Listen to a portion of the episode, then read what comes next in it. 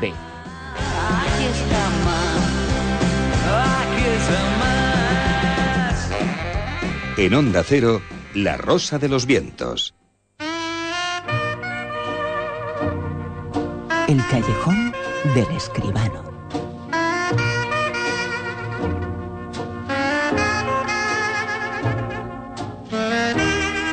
Como siempre, con José Manuel Escribano. José Manuel, ¿qué tal? Buenas noches, Bruno, ¿qué tal? Bueno, vamos eh, a comentar eh, muchas cosas. El título de esta película, que va a ser el comentario de hoy, la crítica de esta noche, eh, puede, eh, bueno, pues eh, evocarnos a muchas de las cosas eh, que pasan en la actualidad. Eh, pero ahora lo Eh, contamos. estoy ¿no? seguro, estoy Eh, seguro. Bueno, eh, es que se titula Custodia Compartida. Vamos a escuchar un poquito de la película y luego hablamos. Mira, no quiero líos. Solo quiero tener noticias de mis hijos.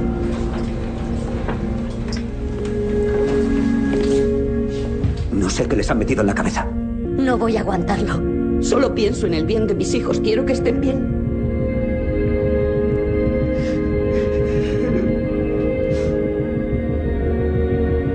Y privándoles de su padre, no se arreglarán las cosas.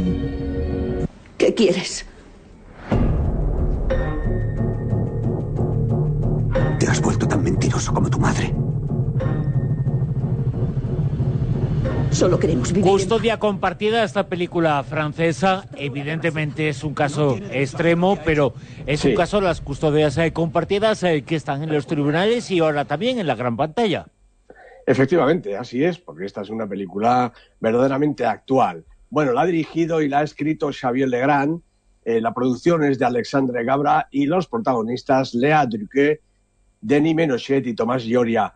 Es el primer largo del director francés Xavier Legrand, que hasta ahora era actor y cortometrajista y que a lo mejor por esta experiencia pues se desenvuelve con muchísima solvencia, diría yo, detrás de la cámara para contar esta historia que al comienzo parece un thriller judicial, pero que se convierte en un drama humano de muy hondo calado.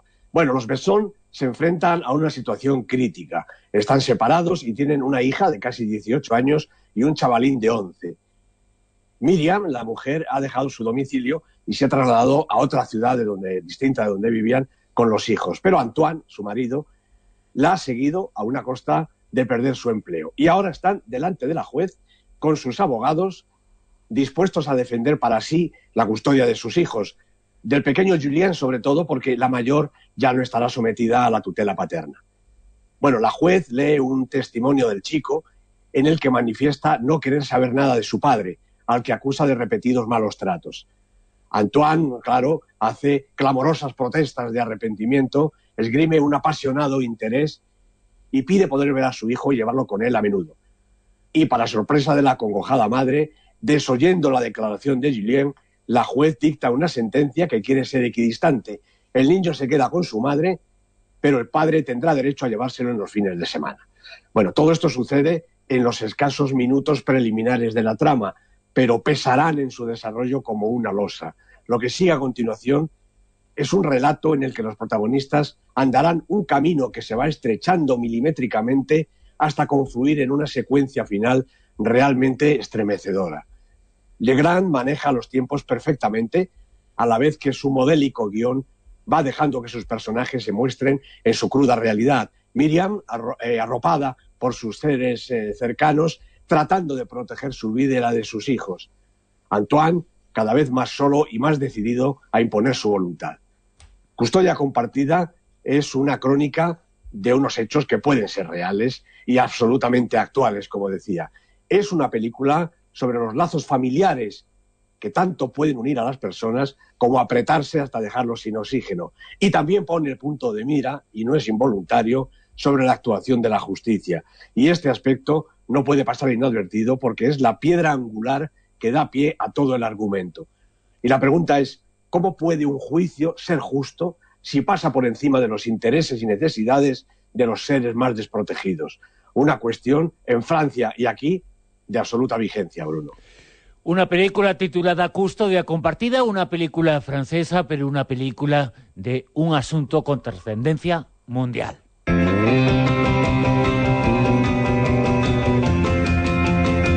La semana pasada, eh, José Manuel, hablábamos contigo de cine español en Málaga, pero el cine español Pues va sí. a estar eh, también presente y es eh, protagonista en Cannes. Efectivamente, no sabes cómo me alegro, porque decíamos hace un par de semanas que todos lo saben, la película de Asghar Farhadi, el director iraní, pero película española, con Penélope Cruz, Javier Bardem y Ricardo Darín, abre el Festival de, de Cannes el próximo día 8. Y ahora sabemos también que Un día más con vida, de Raúl de la Fuente y Damián Nenó, competirá en la sección oficial. Y además, El hombre que mató a Don Quijote, la tan esperada película de Terry Gilliam, con Jonathan Price y Adam Driver en los papeles protagonistas de Don Quijote y Sancho Panza, será la película que clausure el certamen.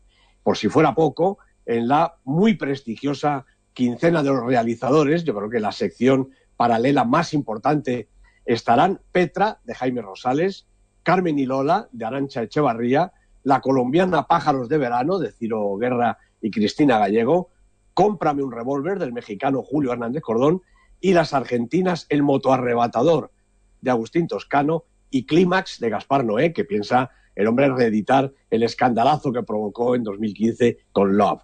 En total, prácticamente la tercera parte de la sección de la quincena de los realizadores, que cumple, además, en esta ocasión, sus 50 años de existencia. 71 el festival, 50 la, ya digo, importantísima y prestigiosa quincena de los realizadores. Por esta vez no nos podemos quejar. Vamos a ver si con tanta abundancia nos traemos alguna buena cosecha. Eh, del, eh, de Cannes, eh, que es una de las capitales eh, mundiales del cine, ¿eh?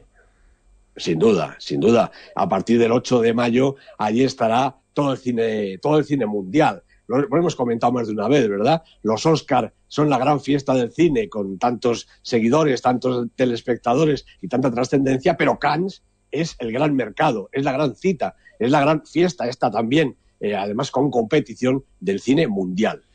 Cannes es el gran mercado, es la gran cita, pero lo grande aquí es la lista que nos trae cada semana José Manuel Esquivano en el Callejón, el Super 10. Que nos sitúa esta semana en el puesto número 10 a... Bueno, pues reaparece Coco, la película de Liam Creech y Adrián Molina, una estupenda película de animación que con esta semana son 11 y además provoca, fíjate Bruno, una mm, situación realmente insólita. Cinco películas de la lista son Super 10. Cinco, cinco películas tienen por lo menos 10 semanas de permanencia y yo esto no me acuerdo de haberlo visto nunca. No sé si es que la taquilla funciona un poquito mejor, las películas aguantan más o es una casualidad. Habrá que esperar un poquito para comprobarlo. Lo que sea es bueno, José Manuel. Muy bueno, muy bueno. En el puesto número 9... Pues Peter Rabbit, otra película también de animación mezclada con, con acción real, está dirigida por Will Gluck, cuatro semanas en la lista, ha bajado dos puestecitos. En el 8... Bueno, también ha bajado dos puestos en su tercera semana Ready Player One, la película de Steven Spielberg, la primera de las dos películas de Spielberg en la lista, con Ty Sheridan, Olivia Cook, una película realmente espectacular. En el puesto número 7... Bueno, pues tenemos eh, también una- un estreno en la lista, Proyecto Rampage, la película de Brad Payton, con Dwayne Johnson, Naomi Harris y unos bicharracos grandísimos que dan muchísimo miedo. En el 6... Campeones, la película española del momento, dirigida por Javier Fesser, con Javier Gutiérrez, Juan Margallo, José de Luna, dos semanas en la lista, ha bajado un poquito, pero en taquilla está siendo un bombazo. 5... El hilo invisible, Bruno, la película campeona de estas 10 semanas anteriores, se va de la lista, se va de la cartelera y ha caído desde el 1 al 5. La película de Paul Thomas Anderson, 11 semanas en la lista, por lo tanto también super 10. Una película que es una de las importantes eh, cuando recuperemos eh, lo que ha ocurrido todo el año. Esta película va a estar, ¿eh? Sin ninguna duda, así es. En el puesto número 4... Otra de las campeonas, tres anuncios en las afueras, 14 semanas en la lista, nuestra película más veterana, película de Martin McDonagh, con Frances McDormand, Sam Rockwell, premiados con el Oscar, no lo olvidemos.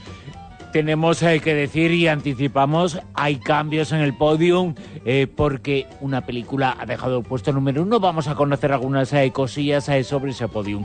Sobre la película que está en el puesto número 3... Bueno, pues aquí aguanta The Florida Project, la película de Sean Baker, con Brooklyn Prince, con William Dafoe, 10 semanas en la lista, el cuarto Super 10 de, de la lista esta semana. Dos...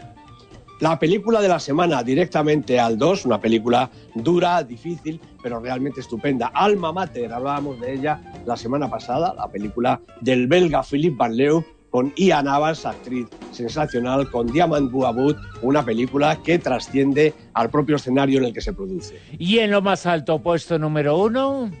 Bueno, pues hay que tocar las trompetas bien fuerte porque Spielberg vuelve a coronarse con el número uno del Super 10. Los archivos del Pentágono, Meryl Streep, Tom Hanks, 13 semanas en la lista, estuvo en el número uno, cayó un poquito, pero ha vuelto a recuperarse y es la película campeona de todos estos días. Spielberg en el puesto número uno tiene más medallas en el Super 10 eh, que Oscar, ¿no? Pues sí, efectivamente, porque en el Super 10 medallas, todas las que quiera, es el, es el mejor o uno de los mejores, Steven Spielberg. Y la semana que viene estaremos otra vez con el mejor, con José Manuel Esquivano en el Callejón. Hablando de cine, José Manuel, nos Muchas escuchamos gracias, en siete Bruno. días. Gracias, un abrazo. En Onda Cero, La Rosa de los Vientos.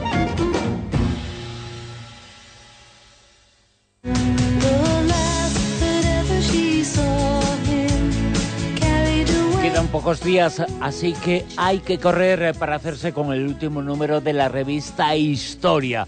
Historia Iberia Vieja ya está en la calle, el número de este mes, el número de abril. Tema de portada, Narcos en España, la verdad eh, que hay detrás eh, de Fariña, las conexiones de Pablo Escobar con Alicia, los eh, principales eh, capos y sus redes, una historia, la del narcotráfico en España que comenzó en el siglo XIX. Hay una auténtica guerra oculta, tema de portada de la revista Historia, Narcos en España. y que nos cuenta un tema absolutamente desconocido, la existencia de un país eh, que estuvo ocho siglos entre 1147 y 1600, 1864 entre España y Portugal, más o menos a la altura de Orense. Se llamaba este país Coto Mixto. Este Couto Mixto, también eh, llamado así, Couto Mixto, es un estado independiente que existió entre España y Portugal. No tenía legislación ni de España ni de Portugal, tenía una, legis- una legislación laxa, sobre todo en lo fiscal. Pudo ser el primer paraíso fiscal.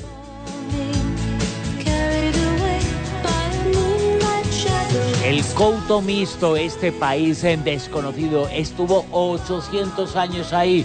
No tenemos eh, casi recuerdo, casi la gente del lugar, la gente de la zona no tiene el recuerdo de su existencia, no se ha informado, pero existió este país, esta Andorra de la antigüedad. Eh, Se llamaba Couto Mixto y toda la información sobre este país eh, tan desconocido estuvo ocho siglos eh, ahí. Se encuentra en la revista Historia de Iberia Vieja este mes.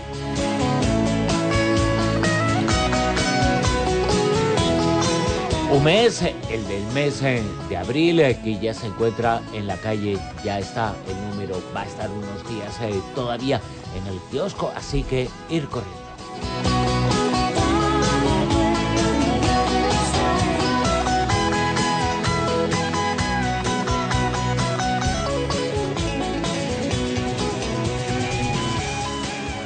Y la Rosa de los Vientos eh, volverá mañana a partir de la una y media de la madrugada, a las doce y media en la comunidad eh, canaria.